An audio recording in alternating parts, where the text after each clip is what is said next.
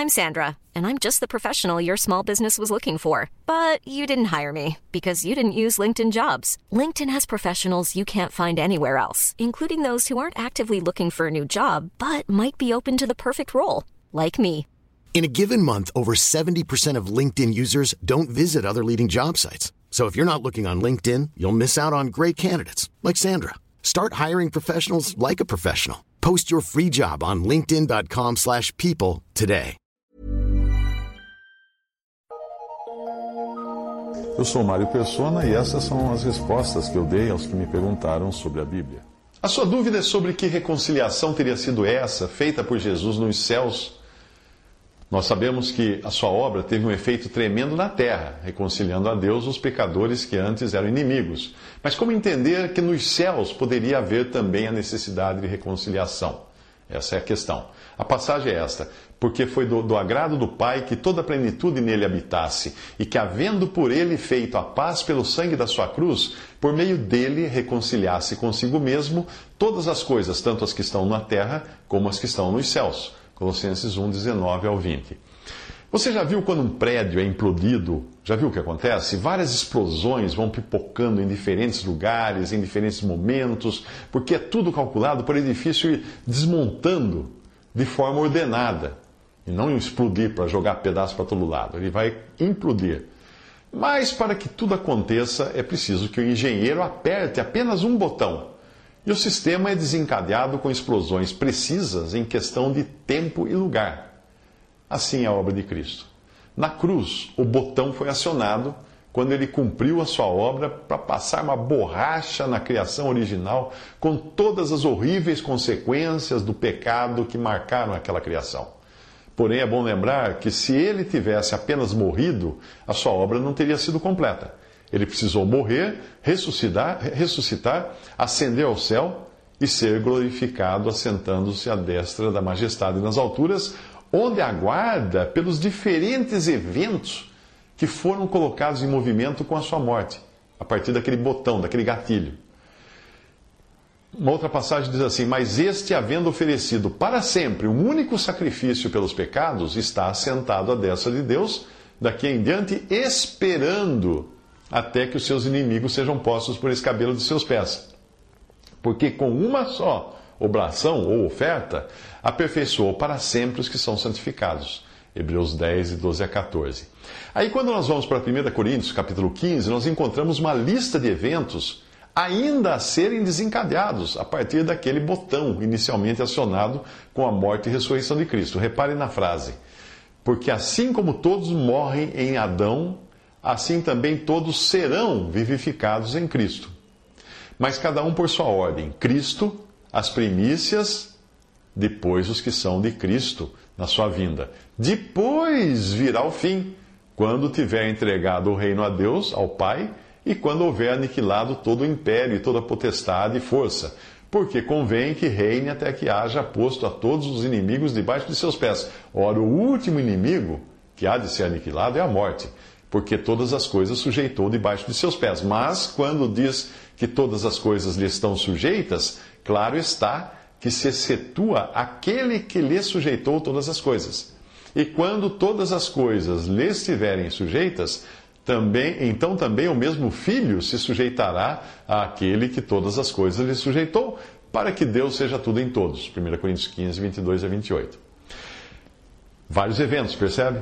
Agora, se nós abrirmos em Hebreus 2, de 8 a 9, nós encontramos que todas as coisas lhe sujeitasse debaixo dos pés. Ora, visto que lhe sujeitou todas as coisas, nada deixou que lhe não esteja sujeito. Mas agora, ainda não vemos que todas as coisas lhe sejam sujeitas. Vemos, porém, coroado de glória e de honra aquele Jesus que fora feito um pouco menor do que os anjos, por causa da paixão da morte, para que pela graça de Deus provasse a morte por todos. Mas se todas as coisas lhe foram sujeitas e ainda não lhe estão sujeitas, como nós podemos ver Jesus coroado de honra e glória? Pela fé. Porque em esperança somos salvos. Ora, a esperança que se vê não é esperança, porque o que alguém vê, como esperará? Mas se esperamos o que não vemos, com, paciência esperamos, diz Romanos 8, 24 a 25. Então, para entender a passagem de Colossenses 1, 19 a 20, um, que é o motivo da sua pergunta, é preciso ler mais do contexto. Voltando ao exemplo do, do engenheiro da demolição, é, ou da implosão, é preciso que ele conheça, o engenheiro conheça muito bem o prédio que ele irá demolir. E ele fará tudo de uma posição exterior ao objeto da demolição, ao prédio. Ou seja, o engenheiro não será demolido junto com o prédio, não será implodido junto, a menos que o botão, o painel com o botão, tenha sido colocado bem no centro do prédio, dentro do prédio. O Filho de Deus é Deus e Criador de todas as coisas, o que o coloca numa posição originalmente externa à criação e assim imune à sua corrupção e ruína. Obviamente, nós sabemos que na cruz ele foi feito pecado por nós. Ou seja, ele foi colocado na cruz no marco zero da detonação, da implosão. Sendo assim, ele foi atingido ali pelos efeitos malignos da ruína, que foi o juízo de Deus caindo sobre ele. Mas aqui agora estou falando dele como Criador, ele está externo a tudo isso. Os versículos 15 ao 17 de Colossenses 1 deixam clara essa posição de quem tudo criou e tem poder sobre tudo que foi criado. Veja só o qual Jesus é imagem do Deus invisível, o primogênito de toda a criação, porque nele foram criadas todas as coisas que há nos céus e na terra, visíveis e invisíveis, sejam tronos, sejam dominações, sejam principados, sejam potestades, tudo foi criado por ele e para ele. E ele é antes de todas as coisas, e todas as coisas subsistem por ele. Colossenses 1, de 15 a 17. Ou seja, sendo ele Deus é eterno, não é? Voltando um pouco mais no capítulo, os versículos 12 ao 14 deixam clara a posição em que o crente foi colocado graças à obra de Cristo. Nós somos agora idôneos aos olhos de Deus para participar da herança do próprio Filho e demais santos. Fomos libertos, libertados do poder das trevas, sob a qual caminham ainda todos os inconversos, e já estamos posicionados no reino do Filho do seu amor. A nossa condição é como a de um exilado político que recebe a notícia de que o governo tirano que o exilou foi deposto e ele agora já é considerado bem-vindo ao seu país. Ele está circunstancialmente no exílio, que é a sua condição, mas posicionalmente já é visto como morador do seu país. Falta apenas viajar de volta. Veja a passagem.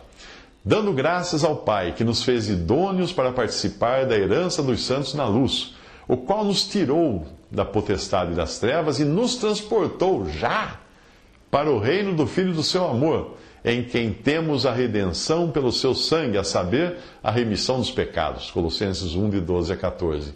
Você já parou para pensar nessa sua bendita posição em que foi colocado por Deus graças à obra de Cristo? Hum? O Pai fez de você uma pessoa idônea aos olhos dele, alguém que não tem mais nenhum pecado pendente para ser purificado, alguém com a sua parte da herança dos santos na luz já assegurada no que nós poderíamos chamar de um formal de partilha de Cristo. Ao mesmo tempo, você já foi transportado para o reino do Filho do seu amor, em quem já tem a redenção pelo seu sangue, que é a remissão ou retirada de pecados. Percebe? Tudo isso é algo que já você desfruta uh, em Cristo e por Cristo. Uh, infelizmente, muitos cristãos não estão conscientes do que já é deles, que já foi reservado para eles em Cristo. E por isso vivem no pavor de perderem a salvação, que Deus garantiu já estar assegurada e ser inabalável. Então a passagem continua mostrando que Cristo foi posto como cabeça da igreja e princípio primogênito dentre os mortos, para quem tudo tenha preeminência. Ou seja, no frigir dos ovos, Satanás não terá nada de que se gloriar, pois a casa do Pai estará cheia sendo então o número de salvos infinitamente maior que o número dos perdidos. Veja a passagem. É ele, e ele é antes de todas as coisas, e todas as coisas subsistem por ele, e ele é a cabeça do corpo da igreja, é o princípio e o primogênito dentre os mortos, para que em tudo tenha preeminência, porque foi do agrado do Pai que toda a plenitude nele habitasse. Colossenses 1, 17 a 19. Ou seja, em tudo ele tem a preeminência. O que é preeminência? Tem o primeiro lugar em tudo, inclusive no número de salvos. Eu abro aqui um parêntese para dizer que muitos têm dificuldade para entender como é que o número de salvos poderia ser maior do que o número de perdidos. E logo lhes vem à mente passagens como a da porta estreita, do caminho estreito, do caminho largo, da porta larga. Mas aqui nós estamos falando não da experiência terrena dos salvos ou perdidos, que é o que as portas ali falam, mas da abrangência da obra de Cristo que derramou seu sangue para salvar. E essa obra inclui os bilhões, trilhões de seres humanos que foram abortados em todas as épocas. Inclui todas as crianças mortas antes da idade da razão. Inclui todos os deficientes mentais, incapazes de crer, os loucos por incapacidade. Inclui todos esses. Deus não será injusto no tratamento para com esses incapacitados de entender e de exercer uma fé real no Filho de Deus e na sua obra. Percebe agora? Dentre os capacitados a crer, todos os que morreram antes da cruz terão sido salvos por crerem na misericórdia de Deus de que ele daria um jeito de cobrir o pecado do homem, como fez com Adão e Eva no jardim do Éden, ou seja, por meio de um inocente morto no lugar do culpado. Os que viriam depois da, da cruz poderiam crer e podem crer hoje num cordeiro já imolado na cruz. Nós poderíamos dizer que antes da cruz as pessoas eram salvas pela fé com pagamento ainda a ser efetuado. E depois de Cristo as pessoas foram salvas graças a um pagamento já efetuado. Resta agora entender que coisas nos céus são essas que precisariam ser reconciliadas por essa obra cuja detonação abalou todo o universo. Bom, isso tem a ver com toda a plenitude que necessariamente deverá habitar em Cristo, não deixando nada de fora. A primeira reconciliação que aparece na passagem é a de todas as coisas, de Colossenses 1,20, já que todas as coisas subsistem por Ele. Colossenses 1,17. Ou seja, sendo Cristo mantenedor do universo, nada existe que não esteja sob o seu controle e poder, pois ele sustenta todas as coisas pela palavra do seu poder, como fala em Hebreus 1,3. Tendo mencionada a reconciliação das coisas, nos versículos 21 e 22 ele vai falar da reconciliação das pessoas. Presta atenção. A vós também, que noutro tempo erais estranhos e inimigos do entendimento pelas vossas obras más, agora, contudo, vos reconciliou no corpo da sua carne, pela morte, para perante ele vos apresentar santos e irrepreensíveis e inculpáveis a reconciliação de todas as coisas, na terra, nos céus, em todo o universo, é um evento ainda futuro. Mas para os salvos pela fé em Cristo, a reconciliação dessas pessoas já aconteceu. Já podem desfrutar dessa reconciliação, os que creem em Cristo. Quando o pecado entrou na criação, o homem se tornou inimigo de Deus e arrastou atrás de si toda uma cadeia de eventos que só trouxeram desgraça à criação. Deus nunca ficou inimigo do homem, mas este ficou inimigo de Deus.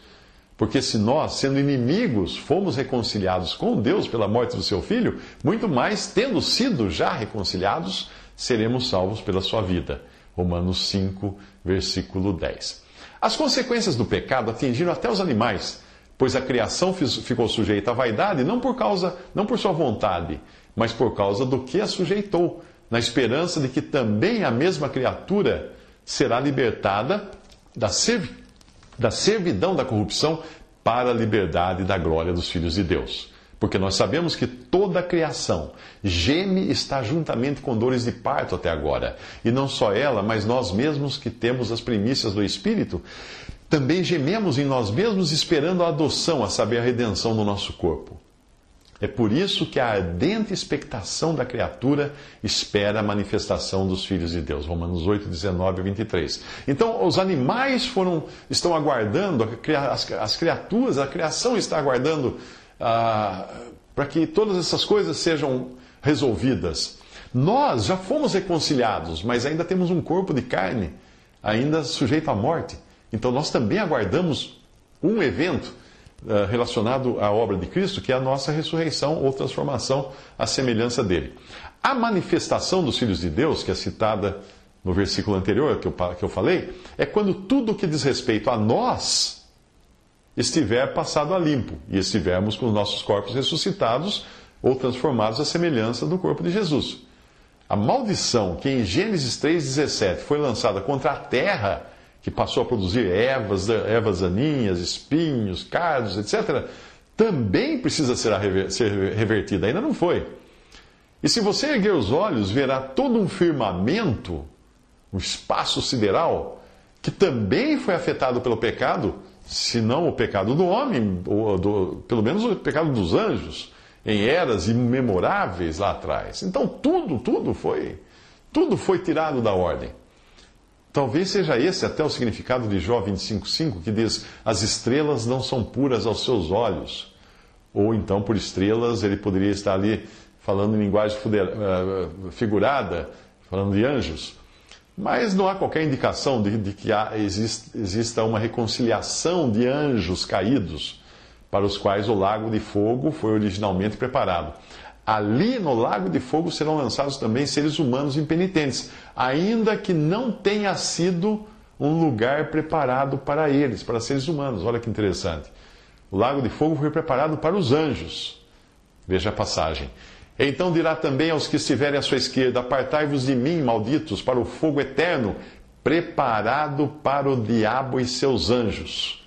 Mateus 25, 41. Quando que Deus preparou isso? Lá atrás, em eras imemoráveis, antes, da, antes do Éden, antes do jardim do Éden, antes de Adão, antes de Eva, quando os anjos caíram em pecado, quando uma parte dos anjos caiu em pecado, Deus preparou um lago de fogo para eles. Se nós formos agora para Mateus 9, para, perdão, para Hebreus 9, nós descobriremos que as figuras das coisas que estão no céu, que eram as coisas que a adoração judaica representavam, como uh, das coisas celestiais, elas precisavam ser purificadas com sangue de animais, enquanto as coisas celestiais precisavam ser purificadas com sacrifícios melhores. Por isso, ali em Hebreus diz assim: Cristo não entrou num santuário feito por mãos, figura do verdadeiro, porém no mesmo céu, para agora comparecer por nós perante a face de Deus. Nem também para a si mesmo se oferecer muitas vezes, como sumo sacerdote cada ano entra no santuário com sangue alheio. De outra maneira, necessário lhe fora padecer muitas vezes desde a fundação do mundo. Mas agora, na consumação dos séculos, uma vez se manifestou para aniquilar o pecado pelo sacrifício de si mesmo. Hebreus 9, 24 a 26. Aqui, nesse assunto, eu caminho sobre ovos. Porque se trata de uma esfera elevadíssima, sobre a qual eu preciso ter muito cuidado para não dizer o que não deve ser dito, para não errar. E por isso eu vou emprestar o comentário de um irmão que viveu no século XIX e era muito mais versado do que eu. Era William Kelly ele escreveu assim, abre aspas, quando Deus deu a Israel, sob a lei, um tabernáculo de testemunho, isso foi uma necessidade, para que Deus não tivesse comprometido a sua santidade e também para que a necessidade do sacrifício estivesse presente em tudo naquele tabernáculo. O israelita não só estava proibido de se aproximar de Deus sem uma oferta queimada, mesmo que não precisasse de uma oferta pelo pecado, mas as cópias ou figuras terrenas, terrestres, dos originais celestiais, que Moisés havia visto quando esteve no monte e imitou na construção do santuário e tudo que havia nele, essas coisas exigiam purificação. Mas o sangue de vítimas terrenas não passava de uma formalidade. Este sangue não podia purgar a consciência, mas tão somente a carne. A sua purificação era passageira, de caráter exterior. Era, portanto, no mínimo provisional e não poderia satisfazer nem a Deus, nem a consciência que havia sido despertada para enxergar os pecados sob a luz de Deus. Portanto, o véu permanecia, permanecia inteiro ainda, o que significava que o homem não poderia se aproximar de Deus. Mas a morte de Cristo rasgou o véu o que significa que o crente está livre e desimpedido para se aproximar ousadamente, pois agora não vê, uh, pois agora uh, não, são, não são os seus pecados que Deus vê diante de si, mas sim o sangue de Cristo. Fecha aspas, até aí William Kelly. Mas até aqui o assunto foi da eficácia do sangue de Cristo aos olhos de Deus nos céus e não especificamente da reconciliação de todas as coisas nos céus. Nós sabemos com certeza de que o trono de Deus nunca foi contaminado, não precisa ser reconciliado, não é? Nunca o pecado chegou ao trono, ao trono de Deus. Seja o pecado dos anjos, seja o pecado dos homens. Mas quando nós falamos em céus, a expressão é mais ampla do que apenas o lugar onde Deus habita e para onde Cristo subiu acima de todos os céus para cumprir todas as coisas, como fala Efésios 4:10. Eh, Ou seja, aquele que tem ele só a imortalidade e habita na luz inacessível, a quem nenhum dos homens viu nem pode ver. 1 Timóteo 6,16. Todavia, bom, esse é o lugar onde Deus habita. Ali não chega pecado, de jeito nenhum, na luz inacessível. Ok? Todavia, nós temos o primeiro céu, que é a atmosfera, onde as aves voam, o ar que nós respiramos aqui. Uh, os, os, raios aparecem, a chuva cai do primeiro céu. Isso você vê em Gênesis 7, 23, Deuteronômio 11, 11, Daniel 4, 21, Lucas 17, 24. Todas essas passagens falando do primeiro céu. Este é o céu que vai, vai passar, que vai acabar, como fala em 2 Pedro 3, 10 e também versículo 12. O segundo céu seria o firmamento onde estão o Sol, a Lua, as estrelas, o espaço sideral. Isso fala em Gênesis 1,14, versículo 15 e versículo 17 também. O terceiro céu, também chamado por Paulo de paraíso, é a esfera onde estão os anjos, inclusive os anjos caídos em pecado. Mas a Bíblia fala ainda dos céus dos céus. Deuteronômio 10, 14, 1 Reis 7, 27. A Bíblia também fala que haverá novos céus em 2 Pedro 3,13. Então é muito céu, percebe?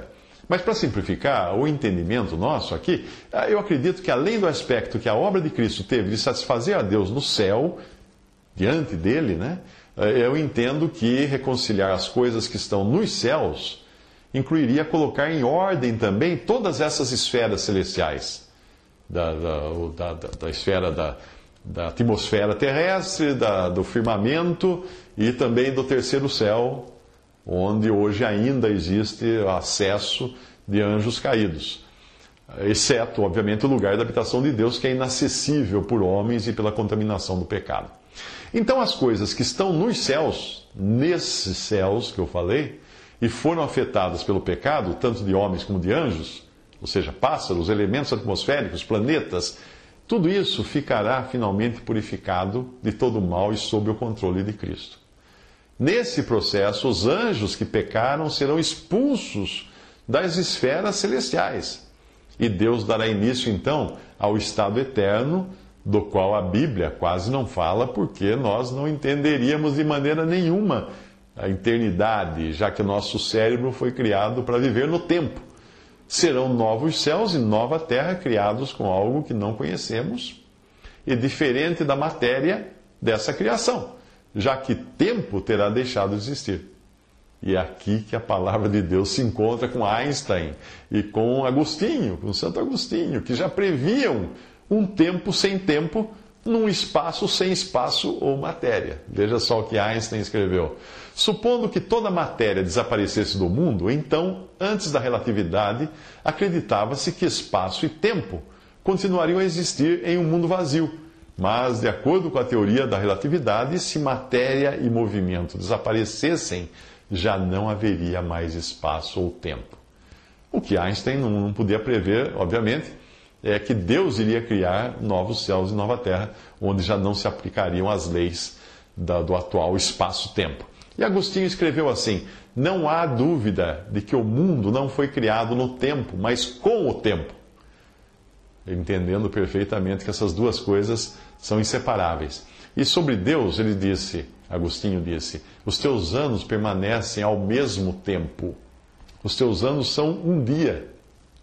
E teu dia não é como nossa sequência de dias, mas o teu dia é hoje. Fecha aspas até aí o que escreveu Agostinho. Visite.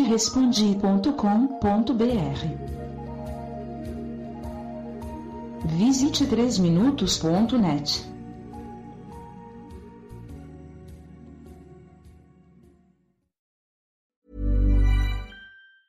Planning for your next trip? Elevate your travel style with Quince. Quince has all the jet setting essentials you'll want for your next getaway, like European linen, premium luggage options, buttery soft Italian leather bags, and so much more. And is all priced at 50 to 80% less than similar brands. Plus, Quince only works with factories that use safe and ethical manufacturing practices. Pack your bags with high-quality essentials you'll be wearing for vacations to come with Quince. Go to quince.com slash pack for free shipping and 365-day returns.